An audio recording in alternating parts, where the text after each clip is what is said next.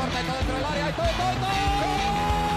Siniestra la pide Deco, intenta meter y lo hace bien para Larso, la deja para todo, todo, todo, todo, todo. No puede apoyarse Juli, que balón acaba de meter para allá. Valenti, Valenti. ¡Gol! Corta de Neymar, la pone por dentro Andrés. Andrés la juega. ¡Qué golazo! ¡Qué gol! Sí, un regate. Mira el segundo el disparo. El rechace tiene que llegar. ¡Gol! Del Barcelona.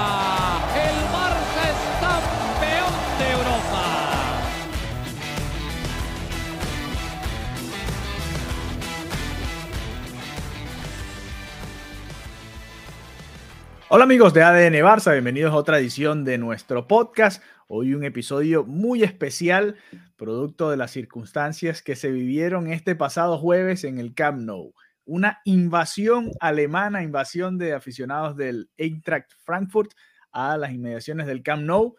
Fueron mayoría e hicieron que el Barça se sintiera como visitante, que se tiñera de blanco el Camp Nou en una jornada que pasará a la historia como una jornada infame para el Fútbol Club Barcelona, que además terminó perdiendo 2-3. Eh, por poco se fue goleado en casa nuevamente y quedó eliminado en los cuartos de final de la UEFA Europa League. Se pierde otro de los torneos, se deja de conseguir otro de los objetivos de la temporada, pero vamos a hablar primero de todo lo que se vivió porque hasta hoy siguen saliendo informaciones, sigue rondando en todos los foros de debate y de discusión qué es lo que está pasando, qué fue lo que sucedió con los aficionados alemanes y cuál podría ser la solución a todo esto que se vivió el jueves en el Camp Nou. Como siempre, contamos con Mariana Guzmán, que nos va a contar su experiencia en carne propia, cómo se vivió en Barcelona desde comienzo del día, desde las horas de la tarde, cuando se sintió la marea de aficionados del Frankfurt en la ciudad de Barcelona. Mariana, bienvenida nuevamente a ADN Barça y bueno, el foro es tuyo, ¿no? A ver, cuéntanos esa locura. Qué ¿Cómo, infame. ¿Cómo qué... sentiste esa invasión alemana al territorio español, a la ciudad de Barcelona? Una noche para el olvido, Alejandro. Una noche para el olvido, de verdad que ayer llegué al partido súper tarde, pero quería hablar tanto, quería grabar tanto este episodio, te decía, no importa, vamos a grabar, porque quedé saturada, saturada porque lo que se vivió anoche en el Camp Nou fue vergonzoso, de verdad. Me sentí súper incómoda desde horas de la tarde. Hay que poner en contexto para todas las personas porque sabemos que tenemos oyentes en diferentes partes de Latinoamérica, también en Estados Unidos. Sí. Entonces, poner en contexto que aquí es el, el jueves santo, no es propiamente eh, un día festivo de manera obligada, pero el viernes sí. El viernes okay. es el momento en el que estamos grabando este episodio. Y el día lunes también. ¿Ok? Entonces digamos que viene un puente importante. largo, sí, sí, un puente largo, porque no solamente el viernes, es viernes y lunes. Esto contexto, contexto para entender, para, uh -huh. sí, para entender la razón que Todo podía esto como haber que fue una generado- tormenta perfecta, ¿no? Exacto, fue la suma de muchas cosas. Entender en primero por qué había tanta gente que quizás no pudo asistir al Camp Nou. Piensa que de repente uno tenía, alguien tenía cuadrado las vacaciones de Semana Santa mucho antes de todo este tema de, del partido, de la fecha y de la hora exacta. Claro. También entender que en Alemania tienen exactamente estos mismos festivos, es decir, Ujú. Viernes Santo y el día después de Pascua, o sea, el lunes posterior al domingo de resurrección. Perfecto para viajar. Un viajecito a Barcelona. Perfecto para echarse un viajecito a Barcelona, donde ya hay un clima primaveral slash verano, que Ujú. para ellos la primavera ya es verano, por la diferencia climática. Claro. Eso quiero poner en contexto esos puntos en cuanto a las vacaciones de ambos países, ¿no? De hecho, el lunes yo creo que es solamente festivo aquí en Cataluña, creo que en Madrid ni siquiera es festivo. Aquí, dependiendo de la comunidad autónoma, puedes tener un día libre diferente. Contexto, ¿no? Contexto que ya comenzaban a coincidir estas fechas. Em, otro punto importante. em, hay una sensación, bueno, más que una sensación, es una realidad, que el turista europeo viene a Barcelona o puntualmente a España a hacer desastre. ¿Por qué? Barcelona, em, por lo mismo, viene a ser económica para ellos. Digamos que el En sueldo... comparación. Eh, claro, claro, porque al final eh, les sale más barato venir a Barcelona y está esa costumbre de que quizás aquí todo es ligeramente más relajado.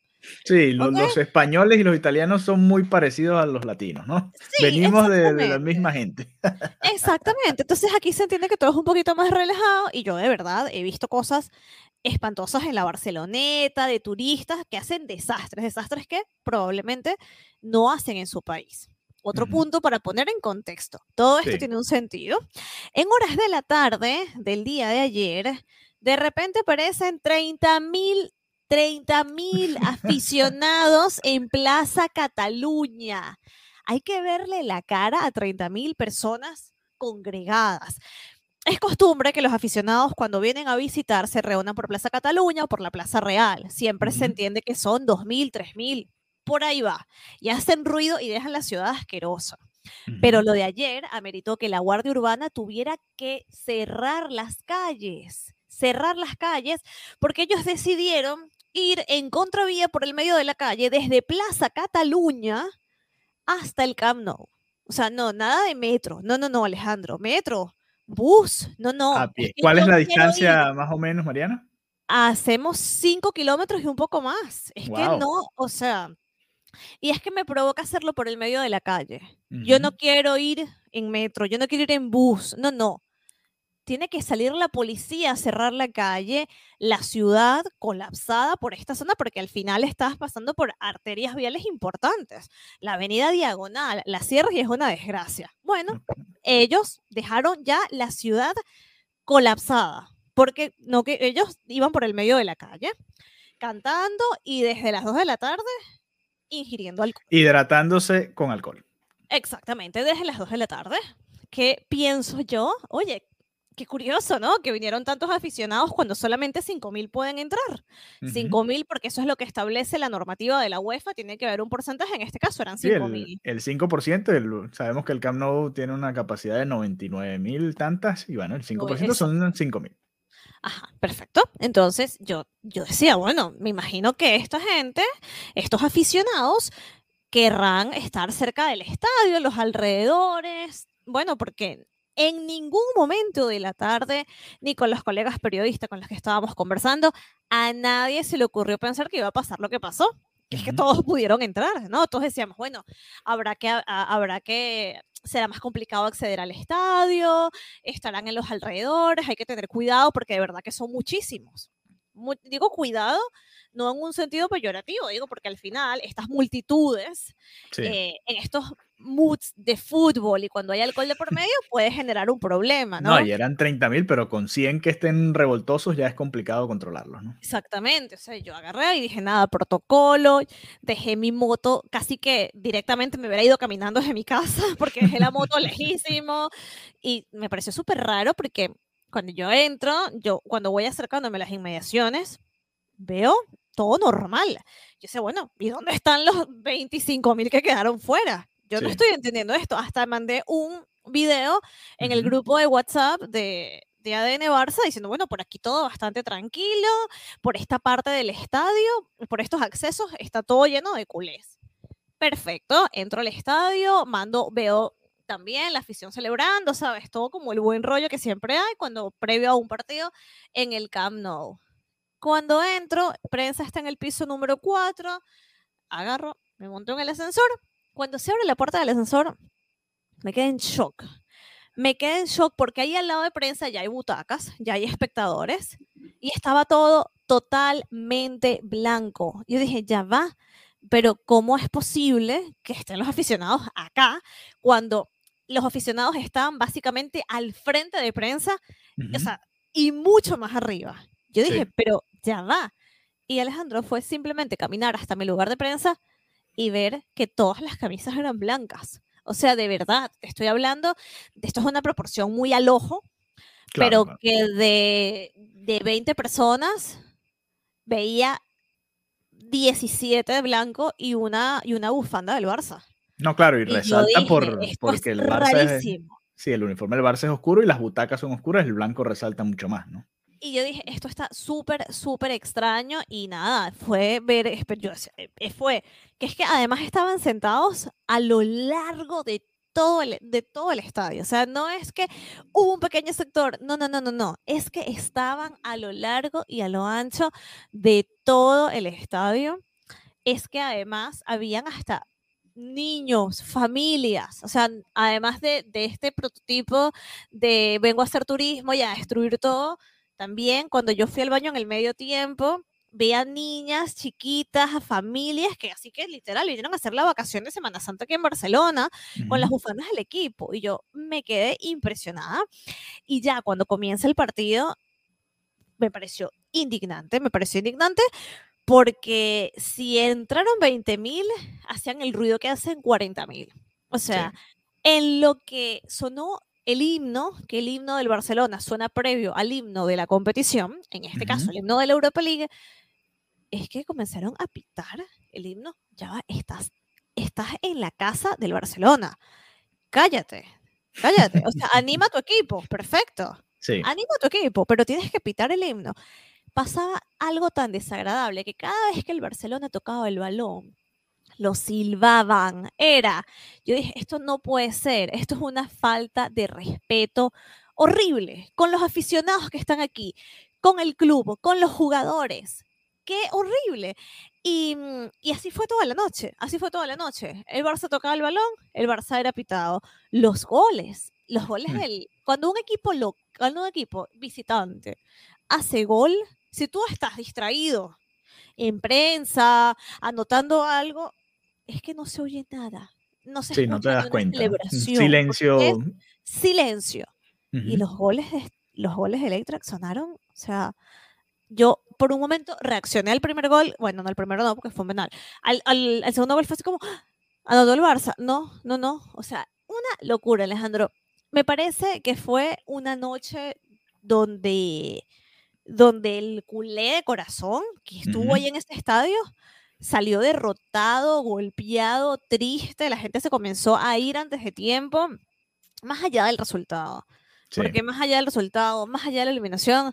La experiencia fue desagradable, ¿no? Fue desagradable porque además, volviendo al mayor denominador, al común denominador, este tipo de aficionado no es grato, es grosero, es violento y te hace sentir incómodo. Yo por primera vez me sentí incómoda en el Camp Nou y yo, yo sé que estoy en prensa, yo sé que, entre comillas, no estoy tan expuesta, pero si algo pasa, y eso, eso es lo delicado, Alejandro, y también quería tocar ese punto, más allá de lo deportivo, más allá del tema del honor, de una afición, lo delicado que es la seguridad. Yo vi cómo tuvieron que sacar a algunos aficionados porque estaban de verdad revoltosos buscando problemas. Yo vi cómo sacaron algunos de ellos. Sí, y en las imágenes no se veían, por ejemplo, en otros estadios de Europa se ven el personal de seguridad con sus chalecos fosforescentes o la propia policía. El cuerpo de seguridad que esté dispuesto en ese estadio se notan y se notan por miles. En las fotos que yo pude ver o las imágenes realmente no se veía mucha seguridad del Barça o de la ciudad en, en sí. Sí, o sea, había, sí había, pero la verdad es que estaban sobrepasados, porque esto, no se, esto no tenía que pasar.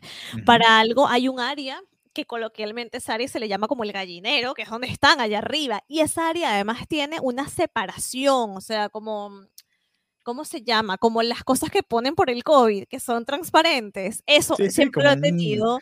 unas barreras, ¿no? Para que no haya contacto directo entre las aficiones. Hay una barrera transparente que siempre ha estado y todo eso y un protocolo. En la afición visitante entra por una puerta en especial. La afición visitante tiene que esperar por lo menos tantos minutos una vez haya salido la afición local para, no, para que no hayan encuentros. Existe un protocolo por una razón. Yo creo que lo de ayer pudo haber terminado muy, muy, muy, muy mal. De hecho, me atrevo a, a decir que si el resultado hubiera sido negativo para los para el, para el equipo visitante hubiera habido problemas. Lo que pasa es que salieron felices. Sí, de hecho. Lo que pasa es que salieron felices, pero fue tétrico, fue tétrico y yo creo que mm, ayer, anoche, va a ser recordado como un día muy oscuro porque el Barcelona es un club que ha pasado por momentos muy malos, por humillaciones en Europa, por eliminaciones de verdad dolorosas, por goleadas, todo lo que fue la salida de Messi, el caso Bartomeu y yo creo que esto se pudo, se tuvo que haber evitado. Yo creo que se tiene que trabajar por preservar el honor y el valor de un club. Y ayer lo que parecía es que los mismos fanáticos, algunos, le dieron la espalda a su club. Entonces. Sí, es complicado, ¿no? Eh, claro, ayer eh, desde los momentos de la tarde yo veía las imágenes, tú, pasabas el reporte y decía, bueno, está bien, vayan a, apoyar. Y yo decía, bueno, igual si, si fueron 20 mil, igual en el Camp Nou caben 90 mil, 90 y tantas mil, debería ser igual el Barça mayoría, pero no contábamos con estos factores, ¿no? Que ya, que ya tú comentas y que por supuesto, afectaron a que realmente el Barça se sintiera como visitante en su propia casa, ¿no? Y lo, decía el propio Xavi en la rueda de prensa posterior, cuando salieron los jugadores a calentar, y el mensaje que dio Xavi de, bueno, olvídense lo que está sucediendo en las tribunas, que lo importante es lo que pasa en la cancha. Y ya lo había pedido Xavi después del partido de ida, ¿no? Que necesitaban que el Camp Nou fuese eh, e, ese hervidero, pero a favor del Barcelona, ¿no? Que, el equipo contrario sintiera la presión, así como el Barça la sintió allá en Frankfurt. Eh, el partido no ayudó, ¿no? Desde el minuto uno todo fue en contra y por supuesto se le fue complicando al Barça. Pero más allá de lo deportivo, Mariana, volviendo un poquito a toda esta situación, ¿no? Porque hoy, hoy ha sido un día y qué bueno que pudimos hacer este episodio hoy, no ayer, quizás tan en caliente, porque hay más información y uno va aprendiendo un poco más, ¿no?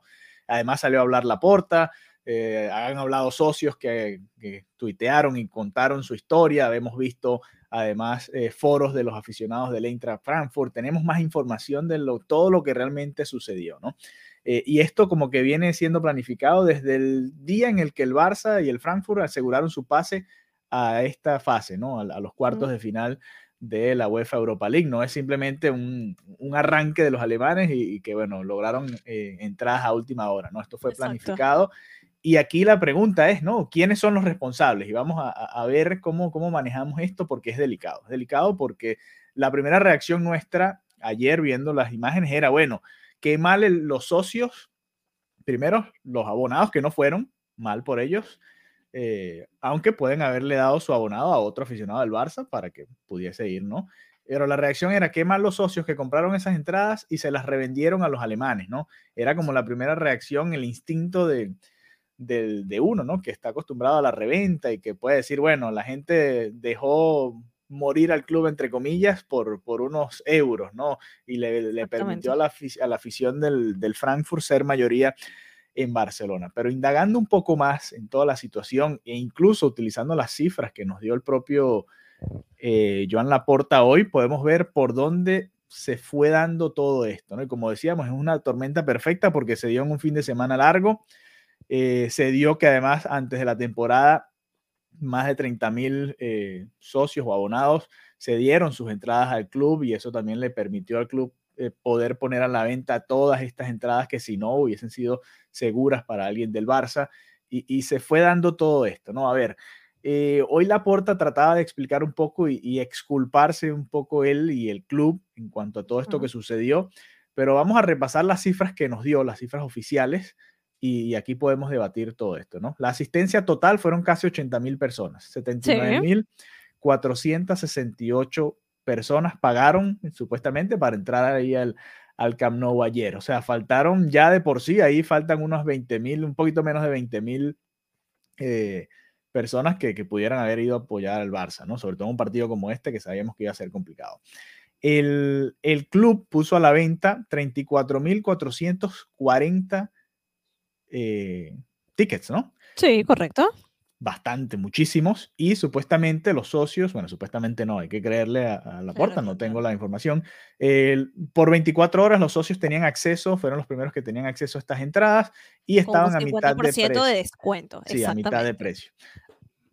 Aquí se agarra la puerta de esto, de, este, de esta situación para decir, bueno, fueron los socios del Barça que compraron las entradas y después le llegaron de alguna manera a los alemanes. Él, dice que tomaron las medidas de siempre, que no se permitían tarjetas de crédito alemanas, eh, ni que compraran con eh, direcciones IP de, Alemania, pero sabemos que ambas cosas se pueden burlar, ¿no? Sobre todo hoy en día eh, es muy sencillo hacerlo y, bueno, creo que los que tengan algún grado de, de sabiduría en cuanto a tecnología saben que con cualquier VPN o cualquier tecnología de estas te puedes cambiar la dirección IP, acceder a una página web y comprar la entrada o acceder a un contenido multimedia, lo que sea, ¿no? De aquí todos sabemos que, esa es la realidad, lamentablemente es así y, es parte de la realidad que vive uno, ¿no? Aquí lo que extraña es que el club haya eh, o no tenga más seguridad para evitar todo esto, ¿no? También indagando un poco más, nos dimos cuenta en, los foros del, del Eintracht Frankfurt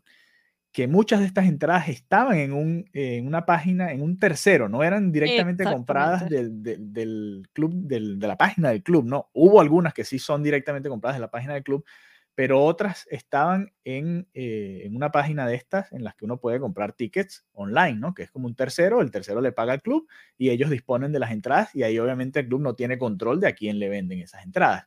Tenías el nombre de la página a la mano, ¿no? Eh, bueno, ahora no. Viagogo, Viagogo se llamaba. Viagogo, sí, sí. Sí, es, básicamente estas como operadoras y empresas de reventa, ¿no? Básicamente eh, también las empresas que hay, te hago un tour, por ejemplo, Incluyen y el tour te incluye la visita a la Sagrada Familia y te incluye el partido en el Camp Nou. Entonces, ¿qué pasa? Que al final lo está registrando una empresa y eso no te figura como directamente la compra de un hincha de, del equipo contrario. Sí, que aquí es donde el club, creo yo, viendo esta información, tiene responsabilidad, ¿no? Eh, claro, tú al abrirlo al público general, lo abres a que los alemanes puedan tener acceso a, esto, ¿no? Y, aquí es donde viendo la cantidad de entradas que pusiste a la venta y tú sabiendo cuántas las han comprado los socios, ellos tenían que saber de alguna manera que eh, había la posibilidad de que esto sucediera de que simplemente gente de afuera viniera y comprara las entradas y accediera al Camp Nou, no en el sector que tienen asignado, que ya tú comentabas, de 5.000 personas, 5.000 aficionados, sino ya en cualquier sitio del Camp Nou, que fue lo que vimos ayer. La porta decía que eh, las entradas que se pusieron a la venta, que fueron 34.000 y tantas, que eran en el tercer anillo, arriba, que ahí es donde estaban los aficionados del Eintracht Frankfurt, pero tú nos, tú nos puedes decir, Mariana, que estuviste ahí, que esa no es la realidad, lo vimos todos en las cámaras, pero bueno, tú estuviste ahí y tienes obviamente eh, eh, la posibilidad de contarnos lo que viste, la realidad es que el, estadio estaba repleto de aficionados. Todo, exactamente, todo, todo, todo. Esa no es la realidad. Además, eh, bueno, la porta decía, abonados que fueron al partido, 37.468, o sea, dejaron de ir muchos aficionados, muchos abonados del Barça, dejaron de ir entre, entre ese grupo, algunos, como tú reportabas a través de Twitter, que supuestamente habrían dejado sus carnets para algunos también alemanes que les habrían comprado la posibilidad de acceder al, al, estadio, ¿no? Claro, uno viéndolo así dirá, bueno, es, tan factible que 20 mil abonados le den su carnet. Tú tienes que darle tu carnet y además creo que tiene un código QR eh, a un extraño alemán, porque tú le vas a, y que sabrá Dios después qué hace él con, ese carnet. No, no sé, por eso yo dudo mucho que la, responsabilidad principal sea de ese abonado. Quizás si lo hubo, unos mil, dos mil, tres mil, lo que sea. No 30 mil. No 30 mil, que es lo que vimos, que para, para tú vender esa cantidad de entradas necesitas tener una plataforma. O sea, eso no es simplemente, eh, eso no las vendes a mano, digamos. Eso no, no, no es la reventa tradicional a la que estamos acostumbrados quizás en Latinoamérica y aquí es donde creo que entra la responsabilidad del club. Todo esto además sumando a las 5 mil personas que sí, fue, sí entraron con las entradas que le dio el Barça al equipo visitante, ¿no? Exactamente. Cuando haces esta suma y, los pocos socios que sí habrán comprado sus entradas, de estos 34 mil que se habrán comprado sus entradas y además fueron al estadio.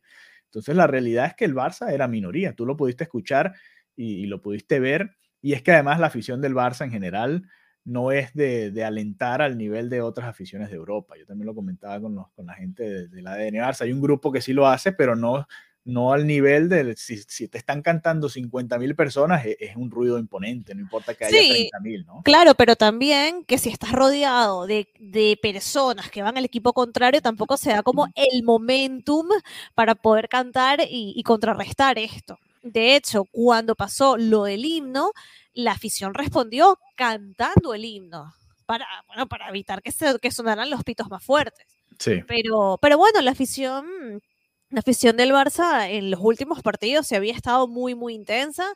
Lógicamente, esta, esta no, este, este partido no pudo haber sido el caso. Y sí, lo que comentas, que, que probablemente en otros países el fanático, o en otras aficiones, mejor dicho, el fanático tiene un mayor nivel de, de intensidad. Sí, bueno, igual la intensidad de los aficionados del Barça obviamente no, no fue y ni iba a ser la misma que los del Frankfurt, ¿no? Igual crédito a aquellos que fueron allá al, al, Camp Nou y trataron de defender el honor de alguna manera, ¿no? Porque sí hubo, sí hubo un grupo que fue y un grupo importante que dio la cara allá, ¿no? Eh, aquí obviamente tienen que llegar cambios para el Fútbol Club Barcelona dentro de toda esta, esta situación. Ya la puerta salió hoy a decir que ahora las entradas van a, ser con, nombre, ¿no? Nombre, apellido, identificación, todo aquello, pero vamos a ver si, si termina siendo eh, efectivo, ¿no? Ya eh, y leyendo las denuncias de algunas de las personas en, Twitter, algunos de los socios que fueron, ya hablaban de que incluso en los clásicos, ¿no? Se ven muchas camisetas del Real Madrid producto de esta misma situación, ¿no? Hay entradas que simplemente quedan por ahí eh, disponibles y, bueno, los aficionados del fútbol en general, bueno, entran, ¿no? Y, es parte también de una ciudad turística. El, parte del atractivo de Barcelona también, más allá de cuando estaba Messi, estaba el mejor Barça de la historia, es ir al Camp Nou a ver un partido de fútbol, ¿no? Y aquí se juntaron todos estos factores para poder darle al, al Frankfurt la noche que ellos soñaron, incluso en, lo futbolístico también, ¿no? Porque el, el, Barça también desde el primer minuto les regaló un penal y se fue dando todo eh, hacia su lado, ¿no? Todo, todo el plan que ellos habían trazado se les fue, se les fue dando ahí en esa situación. Este, no sé, es complicado, ¿no? La eliminación del Barça llega con, con, una situación que además afecta al club, afecta a la ciudad. Fue un espectáculo bochornoso, como decía Joan Laporta. Creo que el club tiene su responsabilidad, creo que algunos abonados también tienen su responsabilidad. Y, y a ver cuál es el siguiente paso, ¿no? A ver qué se hace y, cuál es la expectativa que, se pueda generar para el futuro, ¿no? Porque no puede ser que el Camp Nou, esto no puede pasar más nunca, ¿no? Es un, momento histórico, por supuesto, pero también esperamos que... Lo decía la porta, esto no va a volver a pasar más nunca, pero es que nunca tuvo que haber pasado, me explico, o sea, era como mm, esa promesa no va a volver a pasar más nunca. Bueno, pero, pero ya pasó y básicamente yo creo que fue una, una burla. Luego hoy estaban los jugadores trotando por la Barceloneta, bañándose en Cuéntame la Cuéntame un poco de eso, porque sé que te molestó, ¿no? Hicieron, se quedaron a hacer turismo también los jugadores del Frankfurt. Sí, relajados. Eh, María Garridos, periodista, subió un video en que se ve a los jugadores básicamente trotando por la Barceloneta, corriendo, haciendo un poco de ejercicio, y luego, bueno, se bañaron en la playa, relajados. En otro momento esto no me molestaría, pero bueno, dadas las circunstancias y dada la actitud de la afición, me parece así como la guinda del pastel, ¿no? Así como, qué, manera de, de verdad, hasta, hasta el último momento, es que, que sientes que se burlaron básicamente de, del aficionado culé. Y, por ejemplo, yo, yo los escuchaba, era como, era como una actitud de burla constante, Alejandro, que de verdad me, me, me molestaba, o sea, me molestaba porque Tú puedes ser del equipo que tú quieras ser, eso está perfecto, o sea, el, el, fútbol, las aficiones, a mí, a mí en particular me gusta, pero de verdad la actitud con la que vi a muchos, repito, no generalizo porque vi inclusive a familias con niños, pero la actitud de muchos aficionados ayer fue de verdad lamentable, era una actitud como, como de burla y también de buscar esa confrontación. Entonces, eh, bueno, en un punto, en el segundo tiempo, como bien lo comentamos en las redes sociales, la banda, eh, bueno, la, barra de animación se salió en protesta y para mí, a ver, fue peor porque hacía muchísima falta que estuvieran ellos, hacía falta que se escucharan los tamborcitos, que estuvieran cantando y era como, no puedo creer, ¿dónde están? Yo decía, ¿qué pasó? ¿Qué está pasando? Y nada, no, que ya van a volver al minuto 10 me imagino que querían tener un acto, que, querían hacerse sentir de alguna manera, pero bueno, esos 10 minutos, la verdad que se escucharon a los alemanes mil veces más. Sí, realmente es que todo le salió al revés al Barça, ¿no? Y yo también, obviamente, que hay que estar ahí para, para, bueno, y ellos tomaron esa decisión. Yo no entendía, además, los primeros 10 minutos del, del, segundo tiempo, más bien fueron los mejores minutos del Barça, comenzando, fallaron un par de goles, hubiesen podido anotar y meterse de nuevo en la eliminatoria hubiese sido más efectivo quizás quedarse después protestando y señalando y pitando lo que sea que, quisieran hacer. Eh, o reunirse en las afueras del Camp Nou y protestar al frente de la junta directiva, cualquier otra cosa, ¿no? No dejar de apoyar al equipo. Al final, la idea de estar ahí es apoyar al equipo. Y si ya éramos minoría o estábamos 50-50, ¿por qué no seguir apoyando al equipo? Pero bueno, esa fue su protesta y ellos después, bueno, explicarán las razones del por qué lo hicieron así. Eh, todo esto se magnifica, Mariana, la cantidad de alemanes, los aficionados, el abuso, el paseo por la playa, todo esto se magnifica porque el Barça fue superado en el campo por el Eintracht Frankfurt, ¿no? En 180 minutos, diría yo, pocos quizás momentos de la eliminatoria parecía que el Barça lo tenía dominado. En el partido de ida, cuando le expulsan uno al, Frankfurt, decíamos, bueno, ¿por qué el Barça no fue a buscar el segundo gol con más ímpetu? Después en este partido eh, se está bajo 0-3, pero hubo ocasiones de temprano. Eh, Aubameyang tuvo un par muy claras. Eh, después ya con el 3-0 llegaron los goles del Barça pero se desaprovecharon muchas ocasiones y esto nos, nos trae de nuevo a, a, volver a ser un poquito humildes ¿no? en Europa.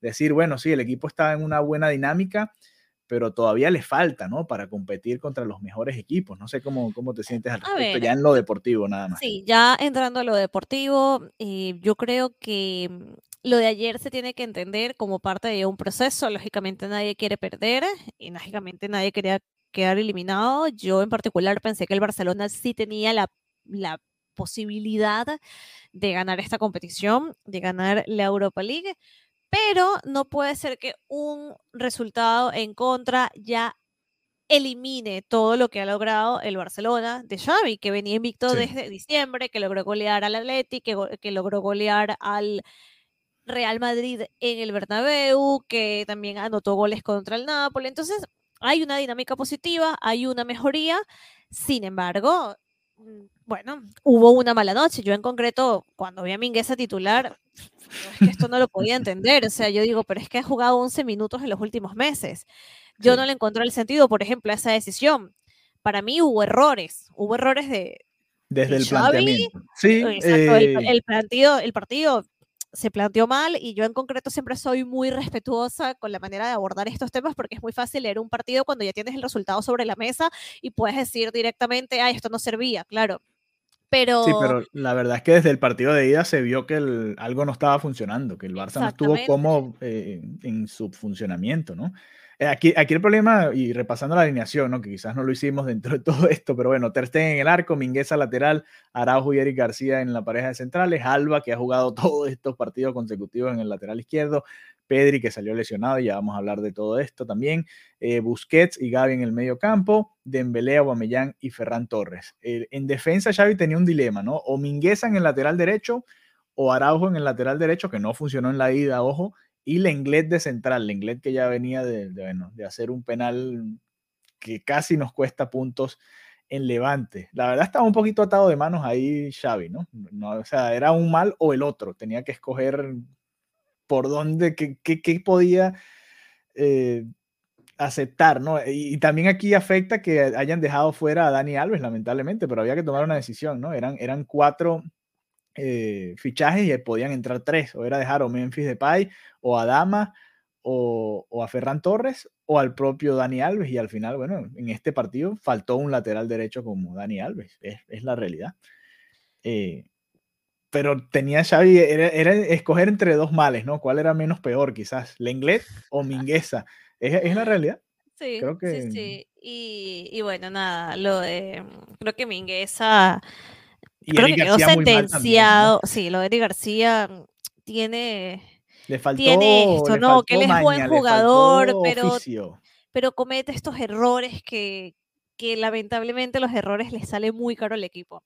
Sí. Con Eric García, creo que hay que seguir trabajándolo, pero ya con Mingueza, no, no sé si. Yo creo que ya no es el momento de, de tener a Mingueza en el primer equipo. Yo creo que ya el puede hacer carrera en otro equipo, que ya esto le sirvió como una plataforma, pero ya directamente, y, y lo decía mi, en, la, bueno, en el artículo que escribí para Conexión Deportiva, yo creo que después de este partido y después de lo que hemos visto, al final aquí el debate no es que si Haaland o Lewandowski, yo creo que hay que poner un poquito los pies sobre la tierra y yo creo que hay que trabajar con lo que verdaderamente el equipo necesita y es trabajar la defensa. Sí, o sea, no puede depender a estas alturas de Piqué todavía, ¿entiendes? Y, Entonces, y ayer hizo mucha falta Piqué, no claro solo en que defensa, hizo muchísima sino falta. ¿eh? saliendo con el balón también. Araujo tres, cuatro, cinco veces trataba de hacer un pase largo o en profundidad entre líneas y no le salen, simplemente no le salen. Exacto, entonces al final, a mí cuando veo esos titulares que si le, la mujer de Lewandowski está aprendiendo a hablar español, por favor, no me interesa, no me interesa, o no, ¿cuánto necesita el Barça facturar para que Haaland? Haaland no va a venir, ya, o sea, Haaland no va a venir a Barcelona, no por ahora, o sea, de verdad hay que ubicar los pies sobre la tierra que hay mucho trabajo por hacer y que lo que hay que reforzar ahora no es la delantera, pero es que quién, yo no entiendo si es una necesidad de equipararse con que entonces el Madrid va a fichar a Mbappé y entonces el Barcelona tiene que tener otro gran fichaje en la delantera, pero es que no estamos en, el Barça no está en el mismo momento ni similar que lo que está afrontando ahora el Real Madrid.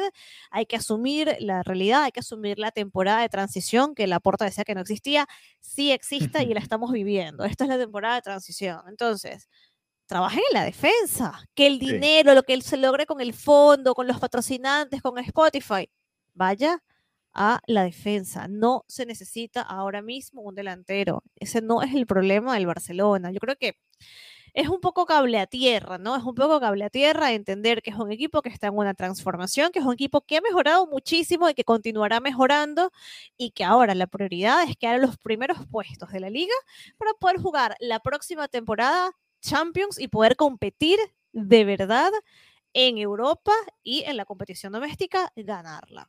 Sí, Creo que eso eh, es el, resumen de esto. Esa es la realidad, ¿no? A ver, cuando repasamos lo que tiene disponible el Barça en defensa, ya Alba, venimos desde hace tiempo diciendo que hace falta un recambio o alguien que le pelee el puesto, ¿no? Alguien que le pueda también eh, generar algún tipo de incomodidad ahí ayer. Ayer estaba, por ejemplo, Valdés, pero Valdés ni, ni lo asomaron para jugar ningún partido de esto, no, nada, no estuvo considerado en ningún momento. Minguez era la opción porque estaba deslesionado, después entró Des, pero sabemos que no estaba al 100% y por eso no jugó el partido. Araujo es un buen central, pero también tiene sus limitaciones. Por eso es que el Barça se ha ido moviendo y, ya se habla de, la firma de, de Christensen y, otros contactos con otros defensores. Es por esto, ¿no? Piqué ya le falta poco tiempo para retirarse. Eh, Mingueza no ha sido una constante. Alba también le falta poco tiempo para retirarse. Araujo y Eric García son de centrales decentes, buenos, pero también tienes cada uno sus fallas, ¿no? Eric García tiene una muy buena salida, muy pulcra, muy limpia, pero falla en el, mano a mano y tiene este tipo de, situaciones. Es una realidad lo que tú dices, el Barça tiene que enfocarse en traer a los mejores defensores que pueda también, ¿no? Exactamente. Eh, incluso el medio campo también. Fíjate, ayer, eh, bueno, Nico estaba suspendido, eh, Gaby, creo que estaba suspendido, ¿no? Gaby, por ejemplo, que, que es el que termina siendo titular, es una de las opciones. Frenkie de Jong estaba enfermo y, bueno, pudo jugar la segunda mitad, pero no estaba al 100%. Pedri sale lesionado y el Barça. Qué horrible, de verdad que fue una noche horrible. Con la lesión de Pedri fue como, ¿qué más puede pasar para hacer esta noche peor? O sea, Pedri cae lesionado. Horrible, porque además y no, es, no es sencillo y aparentemente es posible, ¿no? Que se pierda el resto de la temporada con, esta ruptura. Entonces, nada, yo, es verdad, el mediocampo, yo, yo el mediocampo veo bastante más opciones, ¿no? Y bastante más nivel que en la defensa. Por eso digo, defensa, defensa, defensa, invertir en defensa. Eso es lo, que, lo que me voy así como el meme que sale como un tipo agarrando un cartel. Inviertan en defensa. Exacto, defensa, defensa, defensa. Ya está es la realidad, ¿no? Y, bueno, claro, con, con Eric García se pensaba que se podía reforzar esa zona, ¿no? Eh, pero es obvio que hace falta que lleguen otros defensores que puedan darle algo más, ¿no? Al Barça, ahí un poquito más de, frescura también, ¿no? Porque también con, el propio Alba, que ha jugado una cantidad de partidos impresionante, uno entiende, ¿no? Que al no tener otra opción, Xavi prácticamente se ve obligado ahí, ¿no? Y cuando la tuvo Xavi, creo que pudo haber rotado un poquito más y no lo hizo. Ahí también quizás hay que ponerle un poquito de responsabilidad a él. Eh, nada, al final el Barça reacciona, termina haciendo un par de goles, uno, un penaltito que pitó el portugués. Los dos penales me parecieron rigurosos y para mí yo no hubiese pitado ninguno, pero bueno, eh, ya al final poco importaba, el partido estaba 1-3, golazo de Sergio Busquets, lamentablemente el otro gol que hizo estaba en fuera de juego, eh, Agua falló un par de goles, hubo situaciones en las que el Barça llegaba al área, hasta el área rival y después no tenía quien finalizara la jugada o no había pase, en fin, y, además Ter Stegen paró un par que, hubiesen podido ser goles también, otros goles del Frankfurt, Pudo haber sido bastante peor en el resultado. La verdad que el 2-3 lo termina maquillando después de todo lo que se vivió. Y, bueno, otra eliminación del Barça. Ya para cerrar, Mariana, Xavi decía que no era un, eh, no era un fracaso para él, ¿no? Yo no estoy de acuerdo, creo que sí es un fracaso, no sé cómo lo ves tú, ¿no? Era, era uno de los, es más, creo que era el único torneo que podía ganar el Barça este año ir, e irse con algo, ¿no? Eh, por lo menos en, las vitrinas y, conseguir algún título, no sé cómo lo ves tú. Por ahora vamos directo a una temporada sin títulos, una temporada en blanco. Ya, pero mm, lógicamente la idea era ganar, ¿no? Pero no, no lo tacharía de fracaso por lo que te comentaba. El equipo ha mejorado, se han logrado victorias importantes, se ha trabajado de una manera eh, colectiva, de manera, se ha trabajado correctamente de manera colectiva. Esto quiere decir que han podido afrontar a, equipos como los que acabamos de mencionar, que les anotaron esos goles. Em, y nada, eh, que no se gane la Europa League es es triste, es, lamentable obviamente, pero, pero creo que aquí el objetivo va a ser directamente sacar lo mejor de este equipo, exigir más y como te digo, ya enfocarse en los primeros puestos de la competición local para asegurarse la, la, la, Champions League, ¿no? Participar en la Champions. No creo que es un fracaso, creo que es triste, sí, lamentable, claro, pero fracaso creo que, creo que no. Ok, sí, yo, yo, yo difiero, yo creo que sí es un fracaso. Además, ganar esta competición te dejaban el bombo uno ya para la Champions siguiente, era, tenía sus, sus muchas buenas cosas, ¿no? Además de un poquito de dinerito más que le hace falta al Barça. Ayer repasando el banco para, para corregir una información que, que dábamos más temprano, Nico sí estaba disponible, simplemente no, no fue utilizado por Xavi otros que estaban disponibles y que no están en los planes de Xavi, Lenglet, Braithwaite, que pasó bastante tiempo recuperándose, ya está recuperado, pero no juega ni un segundo, y eh, nuestro amigo, nuestro querido, amado Ricky Puch, que tampoco ve ninguna oportunidad. Todos estos son espacios que tiene el Barça ahí en la plantilla que, bueno, eh, deberían llegar otros jugadores, ¿no? Que, que sí estén más en, en consideración para el entrenador. Así que bueno, nada, se acaba la temporada europea del Barça. El Barcelona le fue muy mal en Europa en casa este, esta temporada, horrible. Hizo cuatro goles, dos de ellos de penal, eh, ambos penales muy rigurosos, aquella mano contra el Napoli y este de, contra el Frankfurt, que bueno, una falta medio rara en el área le costó mucho al Barcelona hacer goles en, el Camp Nou y eso tiene que mejorar, ¿no? Obviamente, más allá de todo lo que se vivió en las gradas y todo lo que hemos hablado del, del Barça, ya volviendo a lo deportivo nada más, entre Kuman y Xavi no pudieron darle la vuelta, ¿no? Y, eso es algo que, hay que trabajar, ¿no? No, sí, a ver, a ver, déjame organizar mis ideas.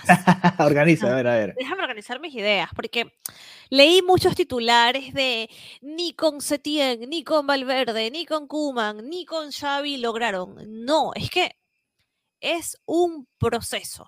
Y con Kuman no había, es como, estás, es, como si estuvieras construyendo un edificio. Entonces, con Kuman el edificio no se estaba construyendo, ¿vale? Aquí sí se están construyendo, pero no está listo el edificio.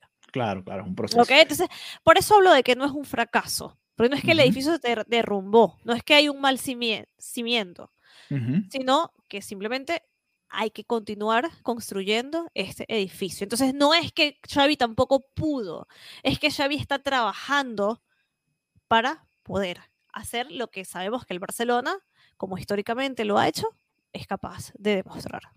Estoy de acuerdo contigo, pero igual las cifras son muy malas. igual difiero.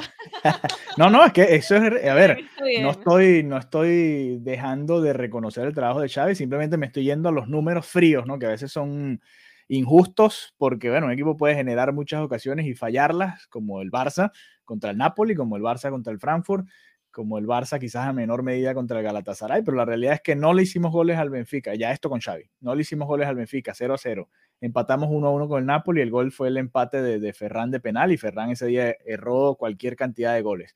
0 eh, a 0 contra el Galatasaray de Turquía, también en el Camp Nou, nos hicieron goles, y estos dos del Frankfurt, bueno, un golazo de, Sergio Busquets que nunca le pega al arco, ayer estaba molesto, le decidió pegarle y hizo un golazo, y este penal que, bueno, ya, ya lo discutimos. Por eso digo que eh, más allá de esto, el Barça tiene que ser más imponente en casa, en general, ¿no? Sin, sin hablar del proceso de Xavi, tiene que ser que el Camp Nou sea esa, esa fortaleza, ¿no? Y que no dependas tanto de lo que tengas que hacer fuera de casa. Así que bueno.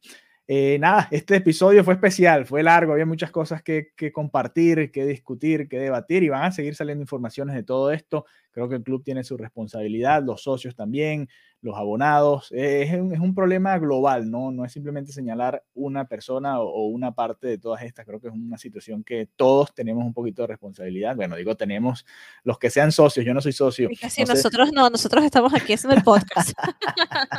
nosotros no, pero lo, el resto de los que dijimos quizás sí un poquito a, en su medida. Y bueno, veremos qué sucede con el Fútbol Club Barcelona. El Barça juega el lunes. Tú decías que el lunes es feriado allá en, en Barcelona. Bueno, el lunes Correcto. se juega con el Cádiz y después de, de, ese partido, pues tendremos reacciones. Yo en el episodio del lunes pasado, Mariana decía que al Barça le venían cuatro partidos en 10 días. Durísimo esta, eh, estos 10 días que le van a venir al Barça, el Cádiz el lunes, después el jueves la Real Sociedad y nuevamente el domingo jugar. Eh, el domingo creo que otra vez juegan en, en liga. Déjame confirmar rápidamente arriba eh, porque era Cádiz, Rayo, ¿no? Real Sociedad y el Rayo Vallecano, el partido que teníamos pendiente desde hace tiempo en el 24 de abril. Así que eh, igual una semana muy movida para el Barça, la que se viene, importante porque esos nueve puntos van a ser clave tanto para acercársele un poquito más al Real Madrid, que juega el fin de semana contra el Sevilla, como para ya asegurarnos ya más tranquilos de la presencia en la próxima Liga de Campeones, que como decía Xavi, es el objetivo que le queda al equipo, ¿no? La Porta decía, ahora queda luchar por la liga, pero sabemos que es muy complicado con los partidos que quedan y la desventaja que se tiene con respecto a Real Madrid. Así que bueno, eh, nada, nos encontramos en el próximo episodio, Mariana, y ojalá sea después de una victoria ante el Cádiz. Vas a ir al Camp Nou, ¿no? Suponemos. Correcto, ya tengo mi acreditación. Allí a ver si hay pañoladas, a ver si hay protesta, a ver si la gente se. se vamos a ver si hay ¿no? gente, Alejandro, vamos a ver si hay gente. que el lunes es festivo. Bueno, esperemos que el Camp Nou no esté pintado de amarillo de los aficionados del Cádiz, ¿no? Cádiz es muy bonita, no creo que necesiten ir a, Barcelona para, para, hacer turismo. Así que bueno, nada, nos reencontramos pronto en un próximo episodio de ADN Barça. Hasta la próxima. Adiós.